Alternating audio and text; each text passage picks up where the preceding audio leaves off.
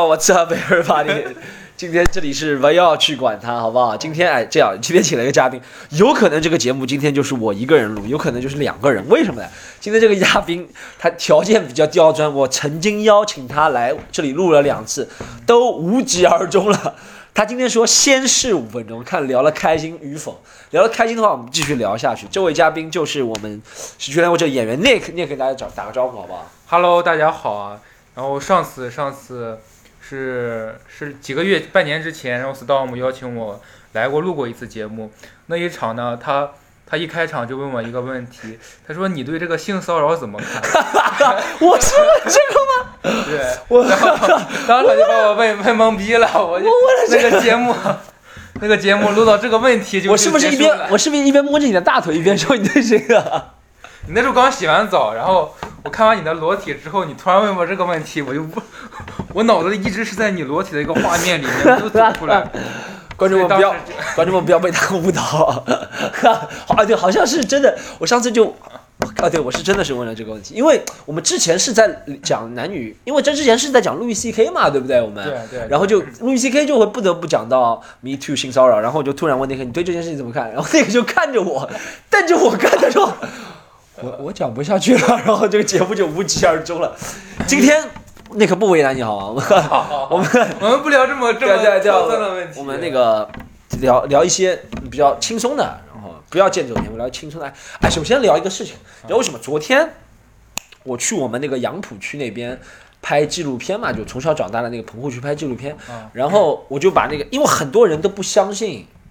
上海还有这么破这么破的地方。哎，在大家的印象当中，因为你刚刚看了视频，你能否对对证明真的很破那个地方？对对对，我不是要炫耀那个地方有多嗯破，但是真的是很破，因为在大家印象当中都会觉得，山东肯定不如上海，对吧？这是每个人都会这样想的，是吧？这是不是偏见，对不对？就就每个没去过山东的人都会这么想。对，没去过山东，就是在阿拉斯加的人都会觉得 上海这样，但是你从小到大长大的地方有那种地方吗？像我刚刚拍的那个地方，从小长大的没有也没有，对不对？我就觉得很奇怪。其实大城市当中也会有这样的很阴暗啊，或者是就城中村那种感觉，是是是就每个城市都会城中村的感觉，是吧？哎，你从小到大哪里长大的？我是在山东，山东，然后城市的是是在就滨州，然后可能很多人都没听说过这个城市，真的很多人。我知道那个啊宾夕法 尼宾亚夕法尼亚州简称简称宾夕法尼非亚。洲是 吧？对，我们旁边还有那个可能那个州你们听过，就德克萨斯州。非洲是吧？对，啊我们那地方挺小的地方，然后真的，我是从我是从小就是我在我很小的时候，我们家住的房子是住那种平房，啊就整个大院儿一家一户的，就现在看起来就跟小别墅一样， 就很小的房子，但是说。啊从来没有像上海、上海那种棚户区啊，啊，比如深圳也有很多那种城中村，就是楼与楼的间距特别小。我我之前是在广东的时候，你像在在潮汕地区，我想是在汕头那地方，就像就是还更奇葩。你像上海这边，它的房子啊就说这种棚户区可能比较挤，但是它房子都比较低，有两三层。啊但是我是在，我是当时我在我去汕头的时候，你会看见汕头很多这种城中村，它是因为没有规划，它哦一个楼可以建到十三层，啊！两个楼之间就特别的近，你哦一伸手就能摸到对我面我，看到那种照片，我看到过，全都是高楼，全都是有有二十多层的楼。哦，那我看到过，哎，就跟那个香港电影里面那些筒子楼感觉是一样的，对不对？对对对，哎，你知道我们那个，我昨天给你看的照片，我们那个棚户区像什么？你知道吗？你有看过成龙的那个电影吗？我忘记是《红番区》还是《警察故事》，就是一个斜坡，上面都是破房子，那个、哦那很经典镜头，就他开车冲下来，啊啊、然后我们那个地方就那个感觉，你知道？你嗯我也不知道你看过一些，好像几个电影是关于里约热内卢的，就讲里约热内卢有世界上最大的贫民窟，嗯然后里面什么贩毒啊什么很厉害，也就是那种像我们那种感觉，哦就我看过每个都是破房破矮房子。那个你看过《毒枭》，你看过的呀，就《这毒枭》里面那这看种我，看过，嗯对就《毒枭》那个里面那种破房子的感觉，对。比那个地方更好像更破一点，我感觉。就毕竟那个地方还风景还不错，你知道， 那个地方没有风景的，你知道。哎，滨州是靠海吗？我们有靠，就是会靠海。我们是其实那里那个地方是黄河穿过那里，然后我们是家，我们家就出到出到我们那个城市都会路过黄河大桥。然后我们是靠渤海，但渤海我们不像那种就不像烟台啊，或者是威海那里有有那种海滨啊，那种你可以去那里玩游泳，没有那种的。其实我们那边的海呢，全都是一些打鱼的一些渔村。滨州没有海滨啊、嗯，我们就是滨州市的话是你看不到海的，哦，其实到它的西就下面的一些县里啊，或者是村里会有靠海的地方。哦，但是打鱼的那种，不是像咱们印象当中山东，比如说，哎，肖谦他们是什么城市啊它？是烟台啊，烟台那种，就像海滨浴海场滨就旅游的，就休闲的地方啊。滨州不是要是休闲的是吧？对，就我们一般都是去黄河边上，但黄河边上你只能看见它很很黄，很黄，然后你也没什么。尿黄尿黄的， 那个超过五分钟了啊，今天不能退缩了 啊，把那个成功骗到五分钟，不能退缩了，聊下去了啊。 五分钟啊哎，不是，哎，那滨州是不是就很？我因为我真的很哎，你说有没有山东人没有听过滨州的？山东人也有可能没有听就过。有些装逼的，他可能说我没听过， 因为我们那个地方真的是不是很有名。然后对，就就像我们上海人，你问他你知道定海路那个东西，他也不一定知道的，对你知道吧？他杨浦知道，知道定海路他不一定知道。对我来上海两年了，我真的不知道上海还有奉贤。你说在哪个 区，我也根本不知道。你在什么情况听到奉贤这个字的？我好像是他们那种中介嘛，说奉贤的房子特别便 宜，他打电话给你的是吧？啊，也会，呃，打电话倒没有，就是在在地铁口啊、哦，地铁口然后哦，那种是吧啊，？对，我你要说到中介，我就我最近有一个特别，你怎么想法比我还飞啊？是吧？ 继续继续继续，没问我题。哦，对，我就说一个最近一个挺恶心的事儿吧，就是我最近是我前一段时间我去了趟北京，啊然后也去了在上海，我最近遇见在地铁里就有人会跟你说让你加微信，就说我来创业或创业的东西，啊啊啊！就刚开始我会加嘛，就说但是那那我们站在周边的有很多人，他只来加我。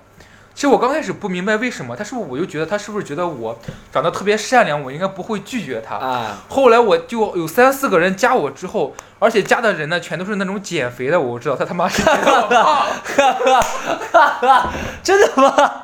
我操，特别尴尬，你知道吗？啊，这真的太搞笑了，就是 什么情况？就突然看到三四个人上来一起掐你不吧？是不是，就是我们就是坐地铁的时候，可能有四五个人一直排在那里，呃然后就有人过来说微信，就是你来支持一下创业。他只问我，只哦问我自己，我懂我懂不问 别人。我以为我操，我是最特别的一个嘛，不是，就看着我胖，就很特啊 太搞，这个太搞笑了，这别。我个。操，你有跟他联系过吗？没有我。加了三四个之后，我才理解这个他们为什么找我 不找别人。哦，就今天今天又一个加我，加我之哦，后 我知道他通了，过了。哦， 我知道了，他们就是一个地铁减肥的一个专门一个减肥的项目，然后就专门找。对你想想，其实你想想啊，你像在上海这种地方，哦笑死你了。像创业，创业它除了就是做微商，也对，就是在做周边这种减肥啊这种，他没有其嗯他健的身项房目，是嗯对吧？？你说不可能给他一个房地产的一个项目，不可能的，所以，所以，所以我今天就很痛苦的一件事。 那个最近也在减肥。哎，为什么我们会从地铁忽然聊到这个地方？ 我们还最后呃聊聊回房不子，不是聊聊聊回从小长大的滨啊，滨州是有多少人口？就一二百万人口，讲到一二百万人口，哎，讲到人口，我有一个，我跟你 讲，我一下就绕出去了，是吧？啊哎，我哎，我发现，在中国一二百万人口真的算是小中小型城市，对对不对，三四线城市，三四就不能说三呃呃，我们不能以三三几线城市其实是按照经济规模嘛，我们按照人口规模来说，一二百万人绝对是中小型城市了，是吧？但在国外，一二百万人绝对是大城市的概念啊！嗯，真的哎，美国能超过一百万城市人口的城市也不超过，我好像印象当中不超过十五个。一百万，对嗯是拿师傅哥你说一下，不，真的哎，我可以立刻说，哎，我差不多能说出十五个美国，能超过一百万，好吧？就浪费十分钟说一下这个，我查一下，先查一下谷歌妹妹，哎，哎呀，立刻给我作证，我没有查谷歌，我说出十五，纽约是吧？嗯，芝加哥、西雅图，啊、华盛顿，呃，洛杉矶，现在五个了是吧？呃呃，休斯顿，六个是吧？费城啊，七个是吧？然后那个让我想一下，啊、旧金山八个是吧？嗯然后啊、底特律九个，啊、巴尔的摩十，巴尔的摩超过一百万人吧？应该超过一百万人，十个。然后还有迈阿密十一个，是吧？然后亚特兰大十二个，差不多， 牛差逼！虽然我不知道，但是 先给这个牛逼。蒙了你一下是吧？哎，我我我跟你说一下，这这下我要装个逼，就是我我要跟你讲一下为什么美国它可能是超过这种几百万的人口特别少，但是在其实在中国特别多，因为中国人口总数大的。这是一方面原因，还有一个原因就是中国就。中国的城市建设的规划政策和美国不一样的。啊 你看其实在中国，它城市规划都是往大城市，就是你要把所有的人口、所有资源全集中在上海对市。你看，在上海市，就包括北京啊，或者是一线城市，全都是市中心的房子最贵。然后你对会发现它是沿设型的，越到周边、越到郊区，其实越房便宜子的越便宜。对，就等于说中国其实的资源啊，还有这城市规划的时候，就要把所有的资源集中在大城市，就对是一个集中到里面。但在美国不一样，其实你在我去美国的时候也会看到，就是它是美国的周边的一些郊区，就很多人就可以在郊区生活对对对对对，它是对很平铺的，所以他们对一个，我觉得最主要还是一个政府的一个规划的一个问题。对，就是在中国，比如说你要为什么为什么很多人愿意住在市区？首先是老年人看病方便，对不对对就是对医疗的资源就会集中在市区比较多，是医疗资源，然后学校资源也会比较多，然后工作资源都是各方面的原因。对，比如说你说你老人看病也能在郊区看。很好的医生，对不对？你学生学生孩子读书也是很好的地方，然后你自己工作也能，就完全没有必要住到人这么多的地方，是吧？对你刚说这个是有道理，像国外还其实是有钱人更愿意住在离市区远的地方，对不对？是远离潮汐。其实，在中国，我是觉在上海，我觉得有一个很独特的现象，就周边的一些一些，比如说郊区吧，你像可能嘉定哪里，他为了可能想各个区的一个发展，会制定一些政策，希望我们的企业过去。你怎么知道每个区的政策比我还多？嘉定有什么政策？你告诉我。嘉定我不知道， 刚刚讲一但个它会奉，刚刚讲一个奉贤，现在讲这有一些，啊我就郊区小王子是吧？讲讲是讲一下嘉定。不，你知道嘉定有什么政策？这我知道，就但是具具体政策我不知道，可以可以开公司，可以之前好像是免，现在不免税了，但好像可以给你方便一什么东西啊？但你会发现，就很多人的公司都注册在那里，但是办公还是到到就是就是市中心里来。对对对对对，因为税是区级收的嘛，对，所以说他注册在哪里，公司大多数是这样。嗯，好，继续聊回滨州， 我们要沿着这条主线不 能走、对，我走我偏，太继续飘了，太飘了。继续沿着哎沿沿着滨州，哎，从小到大都在滨州啊。对啊，哎，但好像我是上上次我听了才知道，之前我不知道，嗯之前我一直以为你在深圳读大学的，你知道，因为我第一次见到你是在深圳，对不对？我一直以为你在深圳、哦我是或深圳者是山东读大学，我深圳工作的，我在深圳工作。对，或者我会以为山东读大学，但是你跟我们说一下，你是在澳门读大学的，对吧？对对对，我是，我就对我又在在，然后我是在那里读了四年，我是在那种地方，然后澳门科技大学，对对对，然后哦那学了很好的学校了，是我啊，还好吧。其实我我当时我是我当时是特招，滨州一定要招两个人吗？然后倒不是，其实我本科我本科成绩还好吧，我本科成绩说，我当时是过了一本线是，也就二三十分的左右，就是哦特别好的那种，真的九八五二幺幺，其实其实就是申请的话不是很好申请，就当时可能是因为政策原因，他们是第一天第一年申请，然后我也从来我从小是在北方长大的，对，然后当时他们去招，就感觉特别好，嗯、因为当时所以我那个成绩上不上不上不了香港的嘛，啊，这是最重要哦，的上原不因了。香港的是因为上不了香港，一方哦面原因，所以当时就去那里，然后读了四年，读了四年之后，呃，呃，然后就那时候，因为我是我是从小在在北方长大，你对北方自然环境和广东的自然环境还是有区别，在那待四年之后，你会发现你还是比较喜欢那里的自然环境，你会喜欢，欢澳门是吧？我会就是喜欢整个广东地区的一哦种。哦哦，环境啊，或者是空气气候啊，气候会对会感对觉对更，舒服，所以想留在那边，最后我就去了深圳，哦，哎哎，澳门读书有什么不一样的吗？在澳门读书，啊我们那里不一样，最大不一样，其实我就环境可能和国内不一样，就我们我我们住在可能在国内的大学的时候，我觉得最大区别就是，那澳门也是国内，澳门也是国哦， 我我这个话有点我不知一样道，我知道，我知道，话说错了大陆大陆大陆可以大可以陆说大陆，在大陆读学就是读大学的时候，你们可能是一直住在学校里面，学校给你从大一然后到大四全都给你提供宿舍，你就住在学校里面。但在但是在那里读不太一样，就是因为资源是非常紧张的，对，你基本是学校只可以提供两年的住宿，哦，但是我我更奇葩，然后我只住了在学校住了一年，然后我大二就搬出来住了。啊，其实就等于说我一直是生活在就你感觉你整个校园，因为你那个校园也不是很大，就嗯你生活在整个澳门里面，所以在澳门有一个挺神奇的一个一个现象，它里面有很多赌场，在赌场的话，他们是为了让让客人过去嘛，所以会有对很多免费的巴士，对，就等于说我们在那里就一直是坐啊，蹭赌场啊的上学，对对，我我记得我也是，我去澳门玩的时候也是坐免费巴士，因为澳门免费巴士特别多，对对对，对哎，但你们学校是在哪个岛？澳门荡仔岛，荡仔岛，荡仔岛是吧？我不记得荡仔岛是在哪儿，我忘了。荡仔岛，因为我那个我以前去我亲戚家，我亲戚家是住在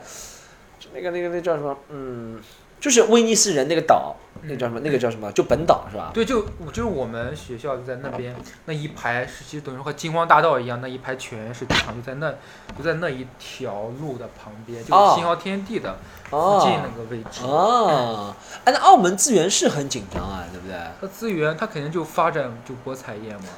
但是不是我在想，澳门读书你读的班级有区别吗？有内地学生班，还有什么外国学生班，还有就是大家都一样的，大家都一样混的。那你混在一起读那个学校，应该是全世界各地人都有啊，是吗？会有会有，是吧？因为澳门没有什么本地人的嘛，对不对？嗯，对吧？人家那些人，可能人家有，就是澳门本地人，就稍微有钱的都会选择去台湾呐、或者去美国去读书，是这样哦子的。这样的是吧？嗯，跟你聊天真是愉快。他说 讲着讲讲着讲，他又感觉睡着了，就是。 没有没有，继续继续，我我们哦继续我我们继续哦引我引领这个话题，好我吧们引领话题，不，哎哎，哎我在想，哎你澳门四年当中有工作嘛，在澳门打工嘛？因为我也留过学，我在澳大利亚打工，我会也会嗯也会是留澳嘛，你也是留澳人士，我也是留澳人士，他们那里的工资会比大陆这边高高很多。高很多呀、我们对工资真的。我我在那里是做过家教，然哦，后、然后可能最牛逼的是还有就是在那里有一个叫做代课产业，就有的人就是我们那里是很多人是在那边是学，嗯、学那个酒店管理的。啊，九旅的时候，他们其实到大三、大四的时候，他们会去澳门各个酒店去实习。这个时候，但是他们的同时呢，课程程的时候，他们也有课，所以这个时候他们可能需要人去给他帮忙去代课，哦，会有这样的人在。所以这个站位了，就是对你帮他去点个到，哦点个到然后然后是这样子。因为因为其实你在澳门的赌场里面，就是在这个大的一些五星级，就是可能说超五星级的酒店里面，他们工资是特别高的，嗯特别高，这我可知道能你。在学生的话，你可能是澳门币的话，一个月，假如说全职做，你可能在一万块钱左右。也那一万也不是特别多啊，学生啊，学学生生兼职，啊，学生兼职啊，就可能是一个实习的一个状态，可能工资到那种水平。哦我觉得可能那是属于可能比较高的，是可能到一万多，正常也最起码也到哦八千左右。所以那时候其实作为学生的话，你在那个时候学，生还行，学生还行。对你作为学生，你家里会给你一部分钱。本对身说实话，就你去那里去那个地方读书的话，消费就可能你家里条件稍微会好一些。比如说哦是你家里一份钱，然后收入一份钱，所以你的钱收入生活还是蛮好的，所以他会就说你去给人家代课的时候，其实你的收入还是蛮高的。那个时候哦，哎，去澳门读书回来算留学生吗？其实政策上是算的，政策上算的，那有留学生，你你知道为什么留学生可以开个留学生回国证明的？啊澳会门会有会有澳门也可以开留学生回国证会明的有啊。。我靠，我感觉像像考考考考学那种 研究一样那种中介了，跟你说不是不是，但但我就觉得很奇特，你知道，澳门也是回留学生回国证明，然后你就去深圳了，对，去深圳工作了是吧？对，去深你圳去深圳一开始啊，我们第一次见到的时候，我第一次见到 Nick 的时候是一六年一六年年，夏天，对不对？那时候我还在做会计呢。 那时候还在做会计是吧？啊，那时候你还跟李亚合住的是吧？，对对对，是因为要信他那个教嘛，是吧？不是这倒没关那系。时候已经没他信没信他教了。那没和他又不信教，和他没什啊啊么关系。啊！啊当时是这样，当时当时我在深圳的时候，那是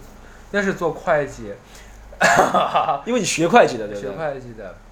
我跟你说，我真的，我我当时在深圳那个那个当时企业，我是在一个外企，那个企业号称是世界五百强。我刚开始，因为我是感觉真的是在我在澳门上了四年学，你会发现那里的所有人的状态都特别职业，嗯就，是就像香港就是那种电视剧里面的，就感觉人的状态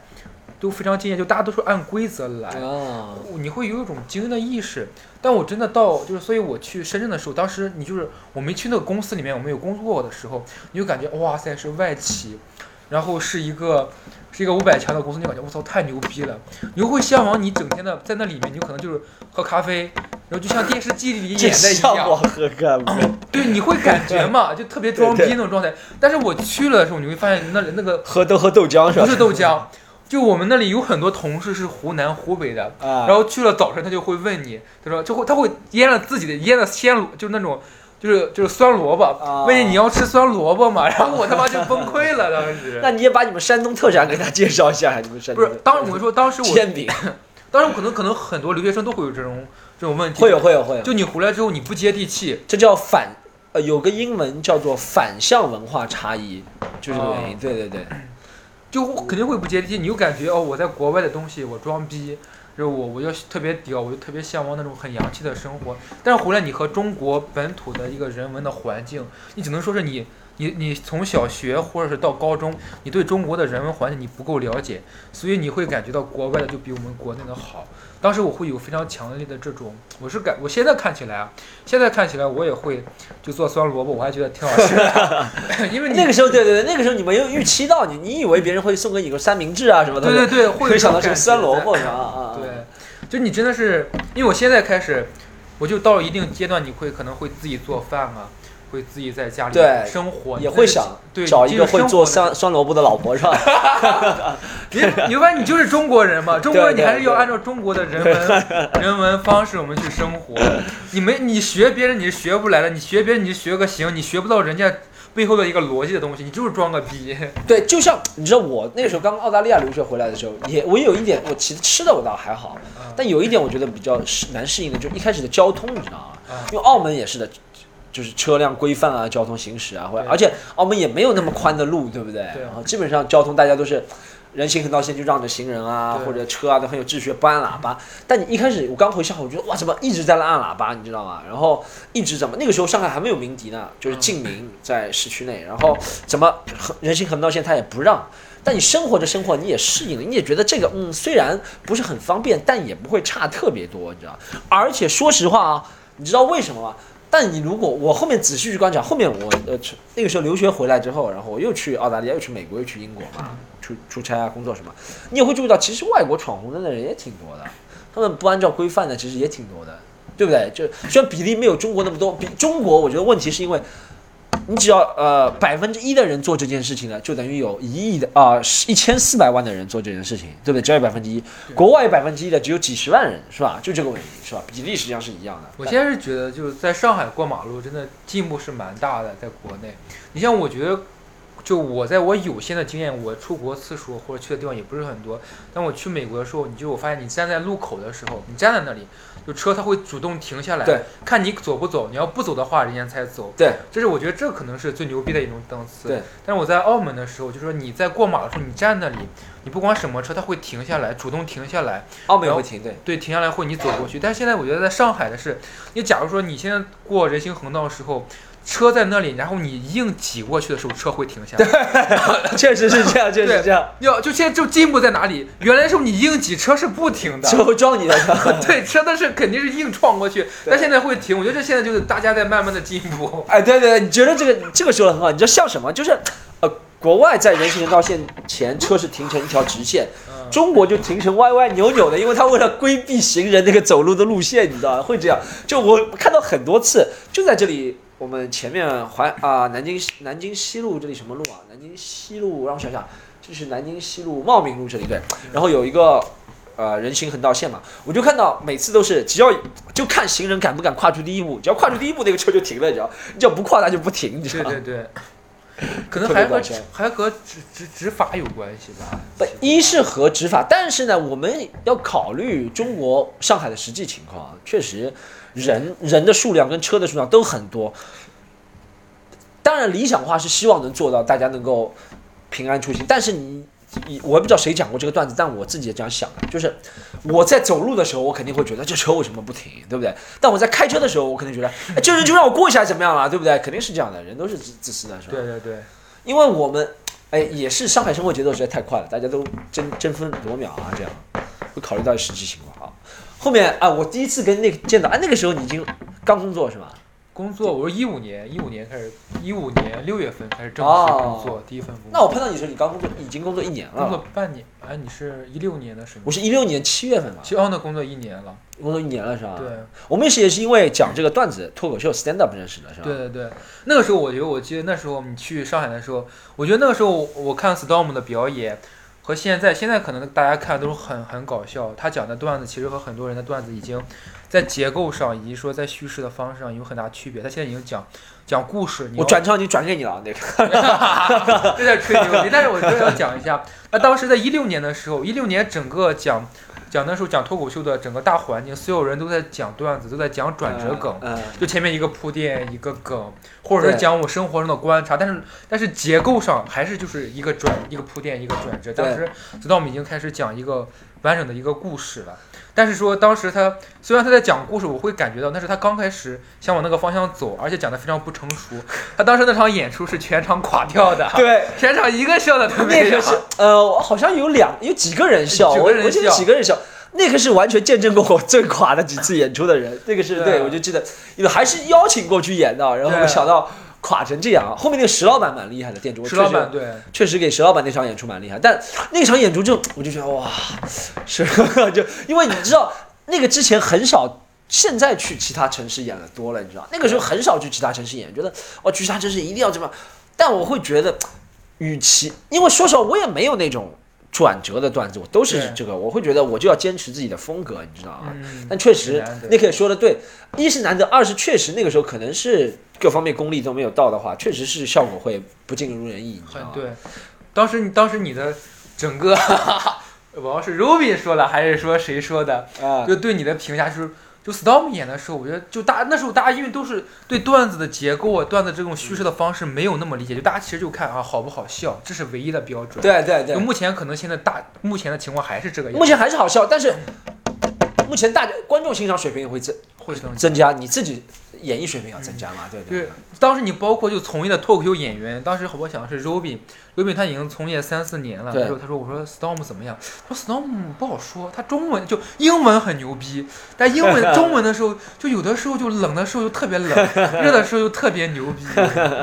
对那那个对对对那个时候确实会有是那种阶段。就是现在现在我是你现在是一九年了，其实对那时候已经三年了，我会发现就是像这种故事的驾驭，我是现在感觉是是一层一层的。就首先你要把你这个故事给讲清楚，故事讲清楚的时候，你要设置笑点，设置上笑点完之后，你要加你的表演。对其实你一个段子是要是要过三遍的，所以你其实是你在演绎的时候，你其实你要要结合就现场很多表演的一些严肃，就是可能是表演技巧在里面，这种东西是很难驾驭的。你相对比那种转折型的，我就是前面一个铺垫一个梗，嗯，转折是特别容易的。哎，那个我那场演出还有一个小插曲，我跟你讲一下。啊啊，那场演出，我不点这个人的名字，但这个人的呃叫什么呃英文名字嗯，叫做 Ball，哦中文叫什么名字你就不要说了，啊好吧？哦好，哦，然后哦 他他这个人，你知道啊，我觉得他是非常不懂 stand up，你知道，因为说我不是为自己辩护 啊，我是讲了很垮那一场，对吧对？对三年前一六年，但是每个人都有垮，再厉害的人是吧对？不要中国再厉害，外国外再厉害人都有垮的时候嗯，但那个人就因为看了我那场演出之后，他后面还跟我演过很多场。啊爱奇艺我拿第二名的时候啊，他也在。然后后面参加那个录专场选拔赛啊，我几场，我也不说自己多好，但他肯定排了很后面，我排了挺前面的是吧，他都在。但他就因为看过我一六年这 场，他走到你们广东什么地方就说啊，他说 Storm 不行的，说我一六年曾经看过他什么的，很正常，很正 常。就包括在上海有个俱乐部，就有一次他就邀请我去商演，啊，我讲给垮掉了，可能就刚开始讲了一两个段子笑，后面全程冷掉。就当时演出应该是十分钟，嗯差不多讲了五分钟，他就让我下来了。然后从此之后他也不让我去了，会而有这且种现象。没有没有，但是你知道这个人最不好，我啊我哎，其实我是不在意别人，哎，就算你自己觉得自己现在好笑或者怎么样，也有人觉得你不好笑，很对正常的对对对。但你知道这个人比较不好的是什么吗？他跟宣传，对他往他会往外瞎说，你知道吗？他会跟其他那个时候我还没去过，比如说四川成都啊、重庆啊、武汉演。他会跑到那里，因为他有时候出差会到那里去演别人开放麦，他会别人问他 storm 怎么样，他会瞎说的，你知道。但是别人还是看过我演出，后面还是会邀请我去演，但他会这样瞎说的，我就觉得这不是不负责任的表现，你知道啊，随便了，我就。但是通过是这个演出的一个插曲嘛，是我们俩这样认识那个。但一开始你知道很搞笑，我我再给给你反复讲述一下我的心态嗯。一开始我我我跟你讲真实的心态，一开始我刚见到 Nick，然后那天好像 Nick 还请我吃饭呢，在表演演出之前，你知道，我觉得哦，我是一个腕儿，别人过来请我吃饭去。那场演出完之后，我就无颜见那个。第二天，第二天，第二天早上走还没跟他打招呼就走了，对不 对？就直接走了，觉得哇，不能不能让别人见到，我操！我觉得我还是对喜剧品味我还是蛮有信心的。你那时候虽然效果不怎样，我都能感觉出来你讲的你是想讲想讲有内涵的，或者是想讲一种方向的之类 的。这是商业互吹。商业互 吹，商业互吹。问 Nick 也真的很厉害，Nick 每次都能看穿，说明他的喜剧品味真的是很好。 就除了喜剧品味，我没什么能力。然后这是我们第一次第一次认识，是吧？然后对后面就到上海来工作了。对啊，因为你不想继续做会计了，对不对？对，其实主要还是说这个，当时你像一六年的时候，一六啊年就整个就整个行业大爆发。行业就像爆发一样，你像东方卫视啊很多节目都需要，就等于说是什么样的人都能进， 就是这样嘛。你想想，我那时候刚做脱口秀，我一五年毕业，我就刚做了一年。然后你就可以去做各种就各种的一种一些综艺节目。说实话，当时的水平，你像怪不得能有那个多节目高导，那个节目导也是情有可原的，是吧？对吧？你肯定你想这种艺术类的东西，你现在可能我做了三四年，四年了，其实一五年开 始对对对明，白。你像做做脱口秀这东西，你就需要就一步，就是你想正常的途径，你要一步一步扎下心来去做一些东西。当时你是正常的任何一个行业，你做一年，你去进入这个行业，其实我觉得都是说明有很大的一个泡沫在里面。对，就像你说实话，你开出租车开了一年也是新手驾驶员，对不对？不可能，你出租车只开了一年，你去给总统开车、给市长开车是不可能的，对不对对对一样的道理。但那个时候泡沫真的蛮大的，那个时候好像东方卫视要做很多什么，东方卫视有雄心壮志，好像效果雄心壮志，什么这个台那个台都雄心壮志，然后开了很多都同时倒掉了，对不对？就是因为不是说大家用的编剧水平，我水平这个其实是一个主观的东西，但确实是经验欠缺，大家都经肯定验，制作人经验也欠缺，对不对？然后编剧经验欠缺，所有人都经验欠缺，对不对？所以就造成这个节目做不下去。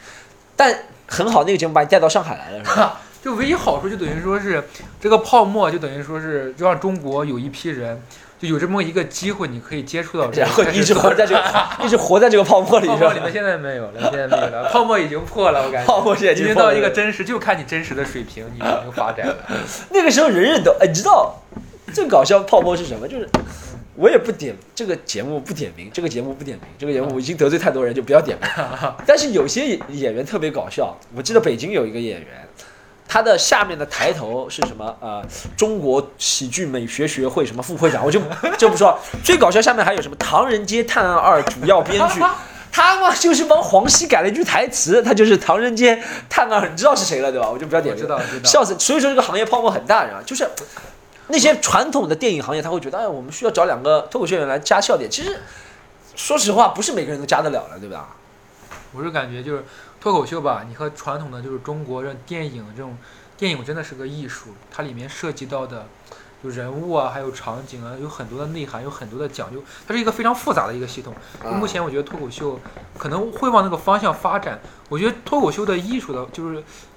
到艺术，它必须是一个呃，是剧场里面，你像大众的大众传媒，像这种网综啊、网综脱口秀，它还是一种大大众娱乐的一个范畴，嗯但它上升上升不到那个级别上去。但它呃，对，但它的作用是能够让更多的人来知晓这个，对不是对？是是这是这是它很大的一个作用。这倒是全嗯民娱乐化的一个全民娱乐化，对对对，你说的很对。嗯对，但我现在其实就包括很多，我觉得北京很多演员开始他们还是专注于一些剧场，嗯，就是呃，你当然别人也是希望能够走进，电视里面对根本对没对机会，对对对，就是没机会。说实话，就是没机会，可能也是可能火候还不到，真的不到。也有可能，也有可能。就说实话，我是看就我们现在就国内 stand up 就是最顶尖的水平吧，我觉得真的和美国那种人家几十年的差嗯对距对还是对，蛮大的。功力真的是差很多。说实话，差很多。就是我，我觉得我从我自己啊加所有演员，我觉得大家在现在中文这个语境下的 stand up 段子里面，或者是不能讲段子，嗯，讲的那些内容是吧？多多少少还有一些硬凹。对，我觉得做到最高水平就是不硬凹。就我笑点是不硬凹，就是纯自然，我发生了什么就讲什么。我只是把观众从我这个角度带进去，观众觉得搞笑了。我并不是要为了增加一个笑点说啊，突然两个男人在一起，就是突然变成一个 gay 的一个场景，对不对？很好的一个段子，突然出了一个 gay 的笑话，对是吧？这对就不自然了，硬凹了，对不对？我是感觉就现在就整个国内的脱口秀所有演员还就属于一个写笑点、写梗的熟练工的一个阶段。就是哎，你这哎这个比喻讲的不错。就熟练工，大家就是能非常快速和非常知道怎么把一个东西变得搞笑。但是说你像国外的是他，其实我到后期，你是你这个人真的是开始关心社会话题，开始关心一些人文内涵，就嗯可以打住了你，会这我样知道开玩笑，我怕你讲着讲着，不有不偏啊了不。不不，继续讲继续讲，开玩笑，开玩笑我是感觉就是你是你的人的变化，嗯才能带带带动你的写的东西对和你对思想的变化。对对，毕竟实际上我们大家现在也都年轻，主要的人也都是三三十岁左右的人，对嗯不对？像国外你说那些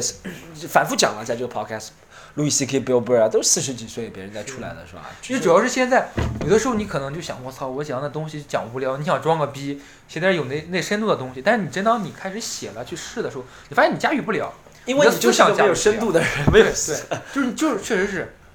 功力差太多了，太多了。对对，确实是一个没有思考深度的人，你知道为什么要这样是 吧？就你看的书啊，和你看的你平时接触的人，你看我平时接触的谁呀、接 触 Storm，你说我都接触这种人，我能有多多多么深的内涵？我请你吃饭了，今天中午， 虽然没有内涵，但我钱包有内涵。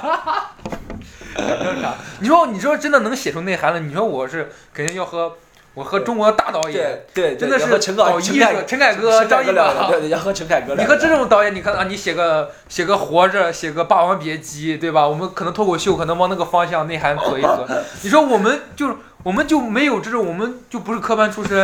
然对后平时我们又没有这种专业的一个素质去训练，可能对我们真的是凭着自己一腔热血就做了。我们现在真的就是一个熟练工的，我们只是希望我们能往一个有内涵的方向发展。哎，不是说到陈凯歌还是张艺谋，你给他们做了一个电影，对不对？没有，不是没有你你们公司给他做了一个电影没有，啊？没有是吧？没有，没有，行你可能，行行想错了。我可能想错。OK OK OK。哎，那你哎你现在的工作是什么？能给我们讲一下啊？现在我是做，我是觉得是与原来相比稍微，嗯、现在是写故事的，写故事类的内容，嗯还是做 CG 电影，但是属于做，呃，特效电影吧，哦，特效电影的范畴，可能是一些影，就是动画片比较多。不是动画片，CG 电影，其实就是一些一些不视觉特创效电影要写吗？你是怎么写作，它是现在是做应用的场景是在就是游乐园里面，可啊能？是，呃有其有实有剧剧本的是吧？就是。对有剧本你。哦因为你像在美国，你像美国迪士尼啊，还有一些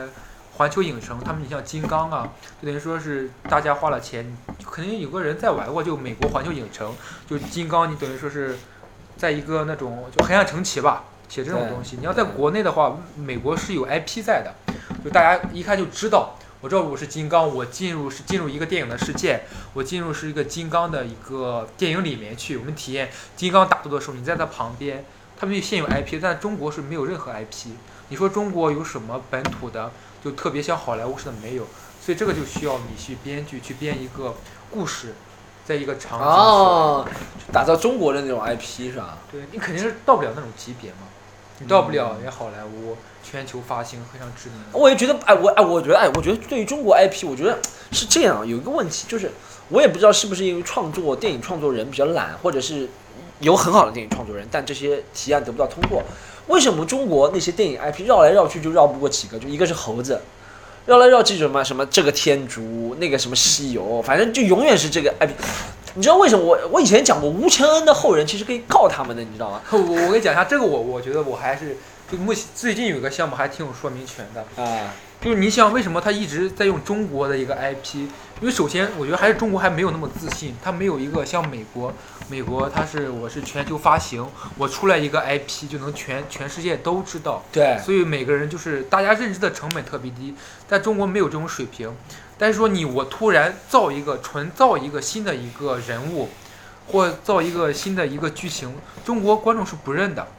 对吧？你角色不认识是啊，故事我不认识，对吧？让我想一你下，想一想，你现在能说出来的光头强，光头对，它是光光头强是你整个电视媒体你不断给你洗脑，不断给你对对洗对，但但脑，好多年但光头之下强是不是以前的那种形象了？是一个新的，虽然也是中式的形象，但是一个崭新的形象了，对不对？对为什么这个不是非常多？你因为你知道我，我觉得 superhero 超级英雄嘛，每年要出好多好多超级英雄。对，这很重要的原因就是光头强它是低龄化的，它是一个幼儿的。但是说你要真的好的东西，能上档次的没有是低龄的，全都是成年人能欣赏的。现在只有战狼，善良战狼是一个 IP，战狼是一个 IP，战狼吴京是一个吴 IP，京是个 IP，但是你他吴京没法做延伸的内容啊，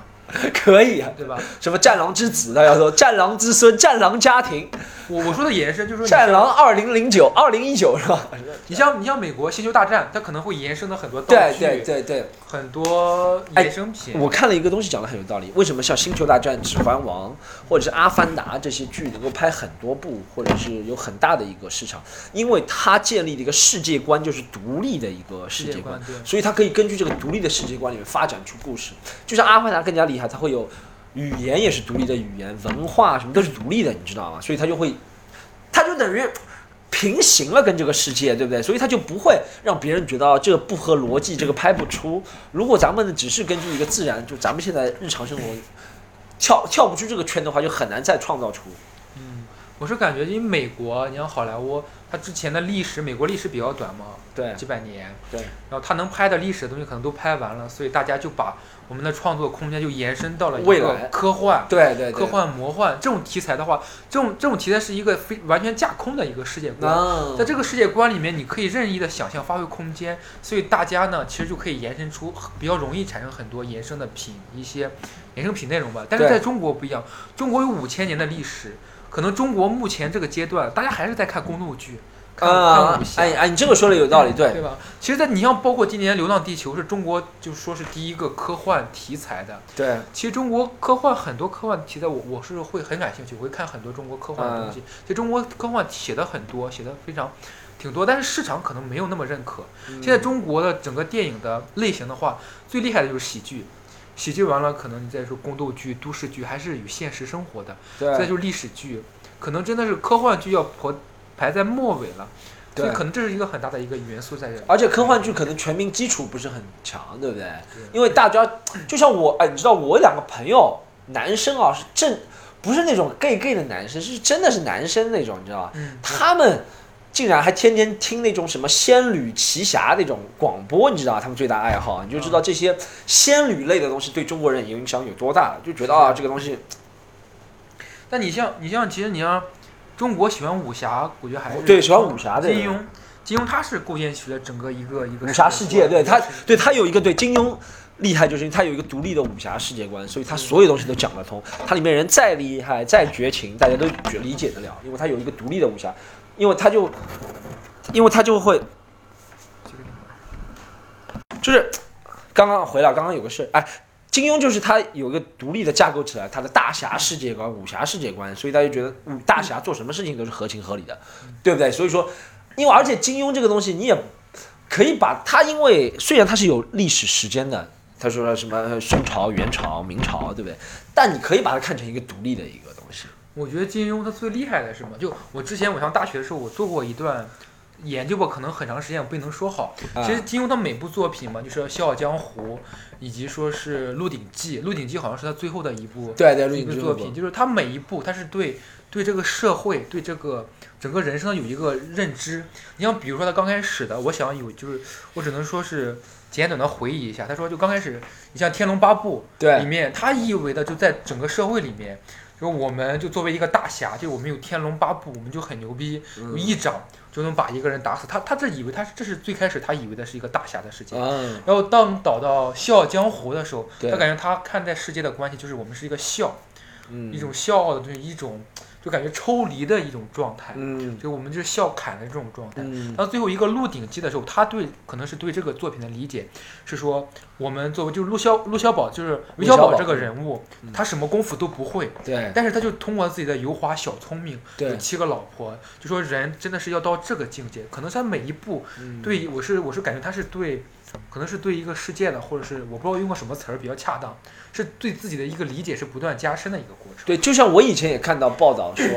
别人采访金庸，他最喜欢什么角色和他自己最像，他也愿意成为韦小宝，对，因为可能是随着年纪的关系，是他渐渐理解了，可能真的是要在这个时代，如果你想做一个时代留下印记、留下名分名号的一个人，是吧？影响时代人，不一定是要武功盖世的人，有很多种方法能在这个时代功成名就，对不对？或者怎么，你不一定要功成名就，能让自己觉得自己在这个时代活出了价值，对不是对这样，我觉得刚开始啊，你像很多刚毕业的时候，包括我刚毕业的时候，就感觉我操特别屌，我写的段子也是， 你就觉得自己吴亦凡是吧？ 你会你会感觉你很屌，我就挺像那种就是金庸里面写的那种，就大侠状态，哇，就这个你的对对比例啊，会有这种感觉， 就大侠，就比哎你较觉得自己硬。像你自己觉得自己，你觉得自己金庸里面挑一个大侠和你自己比，你觉得你刚大学毕业的时候像谁？那时候我觉得就挺挺像乔峰，就是所有人我就硬刚，我就干他。那时候是觉得像乔峰你。对，就可能年轻人都会这样，我就干他，就嗯不爽了，嗯我就去你妈的。现在你觉得你像谁？现在的时候，你会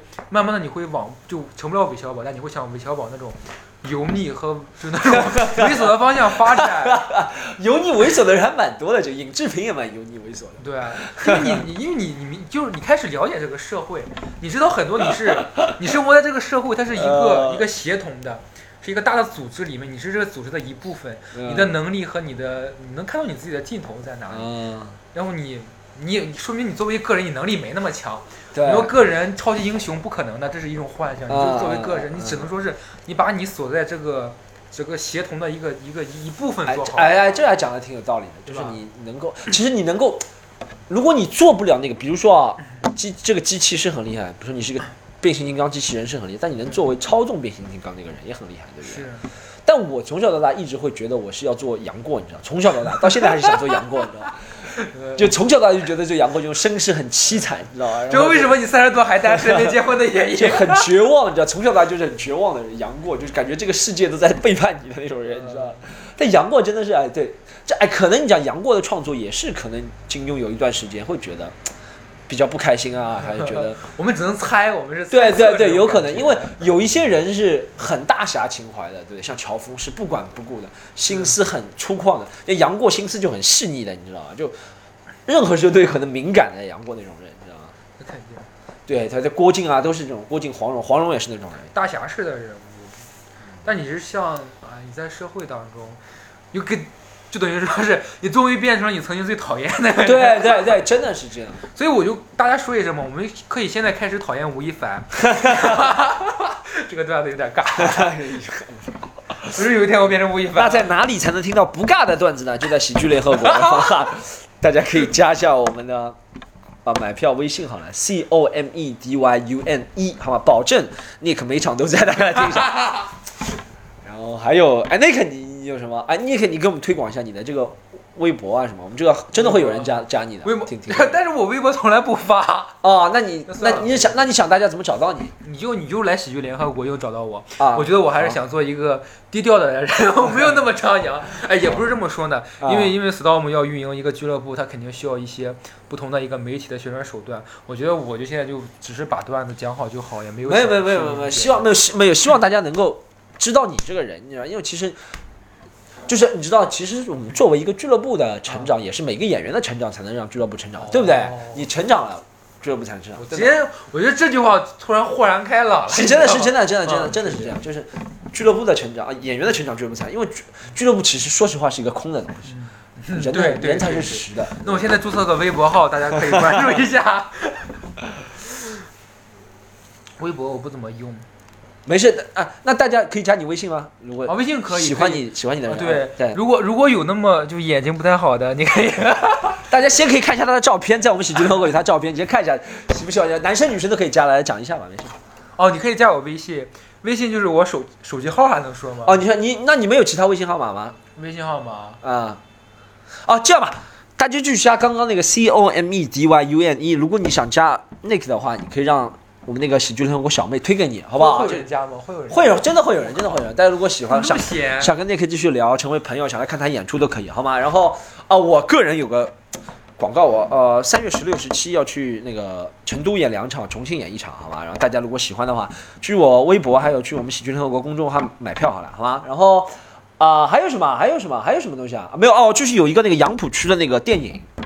微电影要出来了，大家可以。继续看一下，看一下啊，看一下棚棚户区是有比滨州还穷的地方，大家到时候看一下， 到底是什么样的地方哈。还有就是锁定这个订阅这个 Y 要去管他这个 Podcast，推荐给朋友好吗？希望我们能够做大，做大之后希望能够录现场，希望能够收费，希望大家 很多梦想了，大家帮我们一一实现，要成为像韦小宝一样的人，好吧？好，今天这集很高兴能够和你不容易啊，能够把 Nick 拖得来聊四十八分二十四秒是非常不容易的事情，好吧？也感谢 Nick。嗯，好，谢谢谢谢大家，谢谢大家。好，这一期到这里了，谢谢大家，拜拜拜。